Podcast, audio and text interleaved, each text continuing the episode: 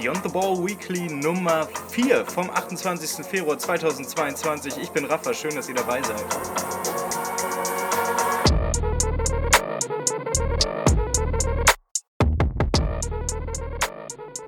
Und damit ein herzliches Willkommen zur vierten Folge hier bei Beyond the Ball Weekly, die mit so vielen Themen hätte aufwarten können, dass man daraus also wirklich ganz locker eine zweistündige Folge hätte machen sollen zu Beginn der Woche roch es noch nach, nach ein bisschen Entspanntheit. Da ging es so bei mir zumindest darum, dass das Thema Krypto im Fußball ziemlich weit oben auf der Agenda war. Es ging auch um die Aufarbeitung des Böllerwurfs in Essen, wo es nochmal neue Informationen gab. Und natürlich die Causa Alex Zverev, die mittlerweile jetzt komplett wegfällt. Das Ganze halt eben weil man das Kriegsrasseln gehört hat, die Ukraine von russischen Truppen angegriffen wurde und sich damit auch die Politik der internationalen Beziehungen auf einen Schlag im Sport wiederfand. Und nach einigen kurz anzusprechenden Themen steht eben dieser Krieg und seine Folgen im Sport natürlich auch in dieser heutigen Folge im Mittelpunkt. Schön, dass ihr dabei seid. Ja, bevor wir hier Themen komplett aus der Agenda fallen lassen, möchte ich zumindest am Anfang nochmal zwei Dinge kurz ansprechen. Denn einerseits, und das ist das erste Thema, der Fußball versinkt immer weiter im Kryptosumpf. Dieser ganze Merchandise-Quatsch, der hat uns glaube ich, über die letzten Jahrzehnte ein bisschen vergessen lassen, was dieses Grundprinzip hinter ganz normalem Merchandising schon ist, dass die Vereine uns Fans nutzloses Zeug andrehen und damit richtig viel Geld verdienen. Jetzt ist es aber eben auf eine neue Stufe gehoben worden. Jetzt sprechen wir von Krypto. Wir reden von Kryptovereinspartnerschaften und irgendwelchen speziellen NFTs, obwohl ja eigentlich jedes NFT besonders und speziell ist. Und wir sehen dabei, dass der Fußball so eine Art Versuchslabor ist für ein lukratives Schneeballsystem namens Krypto. In den Shownotes findet ihr einen Artikel im Jacobin Magazin. Ich weiß nicht, warum ich das so häufig verlinken muss, aber der Artikel bietet eine sehr, sehr gute Zusammenfassung dafür, warum der Fußball im Kryptosumpf versinkt und was die ganzen Grundlagen dahinter sind. Da ich hier nicht die Zeit habe, möchte ich auf diesen Artikel nur kurz verweisen und lege ihn euch wirklich sehr ans Herz. Ein zweites kurzes Thema soll die Aufarbeitung in puncto Böllerwurf sein, denn die Rechercheplattform zur identitären Bewegung, die hat wertvolle News herausgearbeitet, die ergeben, dass der Böllerwurf vergangenen Sonntag beim Spiel Rot-Weiß Essen gegen Preußen Münster aus den Reihen einer Neonazi-Gruppe kam. Damit müssen wir am Ende wieder davon sprechen, dass wir es hier mit einer erneuten Offenlegung dieses neonazistischen Problems innerhalb des Vereins Rot-Weiß Essen und seine Fanszene haben, bei der die Vereinsführung schon wieder mit der vermeintlichen Einzelfallparole und mit Ignoranz reagierte.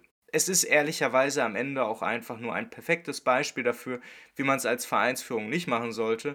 Und es zeigt eben auf der anderen Seite auch die schwierige Lage, in der sich die Fanszene von Rot-Weiß Essen befindet. Und damit kommen wir zum ersten großen Thema diese Woche. Denn am 4. März, also diese Woche Freitag, wird die zweite Phase des Corona-Exit-Plans gezündet. Und nein, keine Sorge, nicht wie bei Hertha wird einfach die nächste Stufe gezündet. Deshalb sollten wir uns da auch ehrlicherweise nicht so viel Angst machen. Denn Ab 4. März gilt die Regelung 75% Auslastung mit maximal 25.000 ZuschauerInnen. Damit geht es dann auch in die letzte Runde vor der eigentlichen Vollauslastung.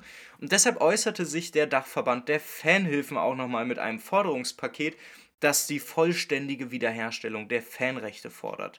Im Grundsatz ändert sich nicht wirklich was. Auch darüber wurde hier schon an dieser Stelle gesprochen. Es geht um die Abschaffung personalisierter Tickets, es geht um das Recht auf 10% Gästefan-Kontingent und viele weitere Dinge mehr.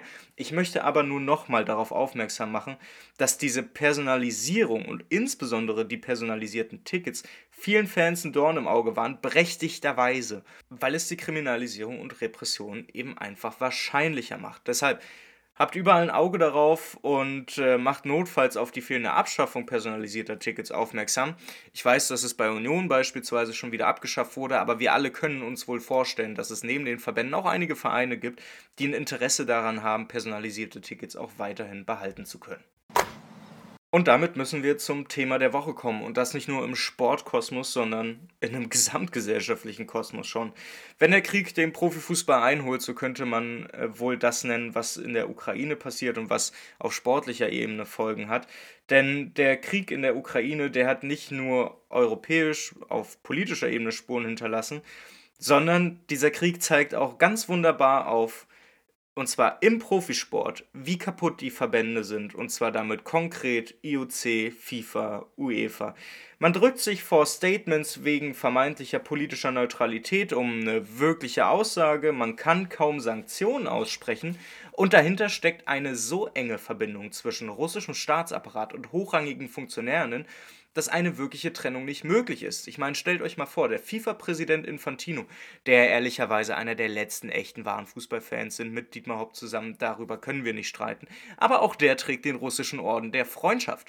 Der IOC-Präsident Bach ist mit Putin ebenfalls freundschaftlich verbandelt und das Problem ist nicht einfach bloß, dass auf hochrangiger Funktionärsebene sich da Leute eben gut verstehen, sondern daraus sind eben Kooperationen entstanden, die kaum zu entflechten sind und den Sport wortwörtlich zu einem Spielball machen können. Die Vereine haben hingegen schon längst reagiert. Wir sehen es bei Schalke, wo die jahrelange Zusammenarbeit mit Gazprom beendet wurde, auch wenn es schon jahrelang Kritik daran gab, was die Sache etwas unangenehm machen dürfte. Aber ich meine, am Ende gilt dann, wenigstens ist es jetzt endlich vorbei und ich glaube, ich spreche da für Schalke-Fans, wenn genau dieser Gedanke dann am Ende zählt. Die Frage, die sich dann aber dann doch stellt, was können wir uns denn vom Sport hier eigentlich erwarten? Denn auch wenn ich als Politologe, würde ich mal behaupten, in einem gewissen Maße dazu qualifiziert bin, Äußerungen und eine Einschätzung zum Krieg zu geben, will ich es nicht machen, sondern mich tatsächlich nur der Perspektive widmen, was wir uns denn eigentlich vom Sport hier erwarten können und sollten. Denn das ist schon sehr offenlegend, was hier passiert ist. Denn offenbar können wir überhaupt nichts erwarten. Der kapitalistische Sport reagiert, also egal ob FIFA, ob IOC oder die FIA mit der Formel 1, nur auf die unumgänglichsten Dinge. Also Russland war wie Katar oder auch China davor bereits arg in der Kritik. Und dann windet man sich jetzt mit Hängen und Würgen wegen eines Krieges ab. Es musste ein Krieg vom Zaun gerissen werden, damit der Sport hier auch nur ansatzweise sich bewegen kann. Und das zeigt, dass der kapitalistische Sport autoritär geführte Staaten liebt. Klar, weil so hat man sichere Profite, man hat wenig Probleme mit einer kritischen Zivilgesellschaft. Da fallen gleich mehrere Variablen weg, was das Geldverdienen einfach sicherer macht. Und nehmen wir den Verbänden die billigste aller Reaktionen einfach nicht ab, würde ich sagen, und nutzen mal Russland als Ausgangspunkt, um auf die widerlichen Sachzwänge hinzuweisen, denen der Profisport als kapitalisierter Markt unterliegt, dass ein fucking Krieg ausbrechen muss, bis man sich auch nur ansatzweise in Richtung bewegt, den zu verurteilen und dementsprechend auch wirtschaftliche Konsequenzen daraus zu ziehen. Nein, doch. Das soll es aber auch schon für diese Woche wieder vom Beyond the Ball Weekly gewesen sein. Wir können uns am Mittwoch zur vierten Folge der vierten Staffel hören zum Thema, wie eine Geschlechter geschlechterkritische Perspektive auf den Profisport gewonnen werden kann. Die wichtigsten Links zur heutigen Folge findet ihr natürlich auch in den Show Notes. Ich würde mich außerdem darüber freuen, wenn ihr das Buch vorbestellt, wenn ihr es noch gar nicht getan habt, das im April rauskommt. Und das soll es dann auch für mich gewesen sein heute. Habt einen guten Wochenstart. Wir hören uns hoffentlich Mittwoch wieder. Ansonsten nächste Woche Montag. Kommt gut durch die Woche. Tschö.